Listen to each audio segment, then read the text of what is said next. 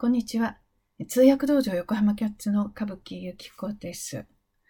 今日は白百合女子大の通訳養成の授業をとってらっしゃる3年生の方の質問です。日本人に英語を話せない人が多いのはなぜ？はい。これはね、みんなが話せるようになっちゃうと、私たち仕事がなくなっちゃうでしょまあ、半分本気で半分冗談ですけれども。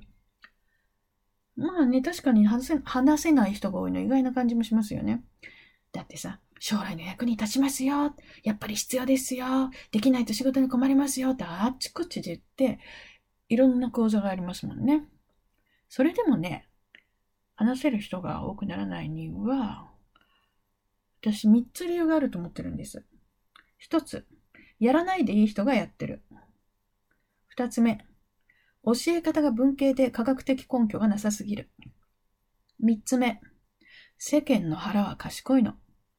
で、世間の腹は賢いっていうのはね、まあその辺の煽り宣伝文句には乗らない。本当のことが分かってるってことですよ。要するに、英語はそんなにみんないらないんです。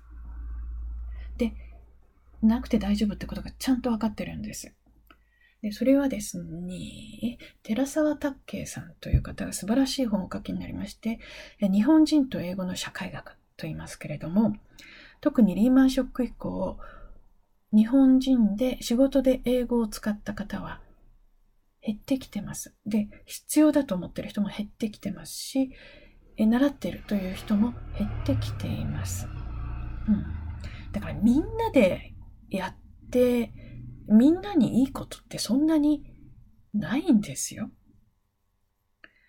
で、まあ、世界共通語、リンガフランカ。なんでフランカっていうのがフランス語回想ですけど、まあ、世界共通語だってね、英語のこと言いますけど、自分に必要かどうかはよく考えてくださいね。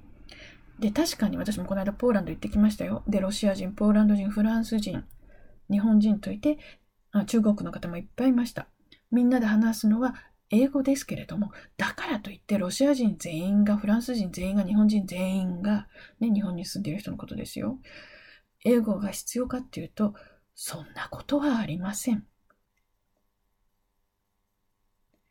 で、みんながやってることを好きでもないのに半端にやるっていうのは全くもったいない無駄なことです。まあ人生無駄はないって言いますけどね、それとまたちょっとこれは意味が違いますよ。仕組みとして無駄が多すぎると思ってます。うん。そう、個別にね、人生を振り返った時の無駄がないっていうのと、制度設計としての無駄は、これ全然意味が違いますからね。うん。本当にみんながやってることを半端にやっても、好きでもないのにやっても、大したことにはなりません。だから、試験の科目に入れるのはどうかなと思っています。でね、それよりもね、人がやってるかどうか、将来どうかじゃなくて、今自分の心にビビッとくるものをどうぞ学んでください。例えばほら、イラクのクルド族の人たち、あの雰囲気たまんないわ。クルド語とかね。あとインドネシアのジャワ語とかね。もう、そこの土地に行ってみたくてたまらないとか、あの人たちと一緒に暮らしてみたい。なんて思える人たちがいたら、その人たちの仲間になるために、その人たちの言葉を学んでみるってとっても素敵だと思います。みんながやってることやってもダメだよ。繰り返しになるけどね。で、言語じゃなくたって全然いいんですよ。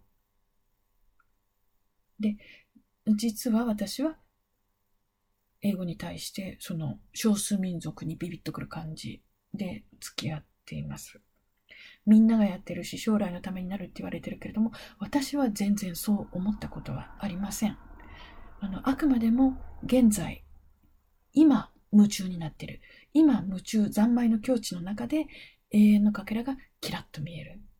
そんな気持ちをずっと続けてきていますので、正直言って、あの、将来役に立つ自分の武器になると思って英語やってる人たちは、早くやめてくんないかなと思ってますし、あんまりご縁がないことを祈っています。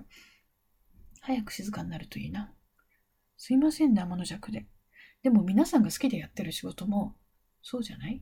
みんなが将来の役に立つっていうんでやってきたら、なんかお座敷に土足でどかどか入ってこられたみたいな感じがしませんか？今の状況は斎藤武先生もきっと驚かれると思います。ではでは。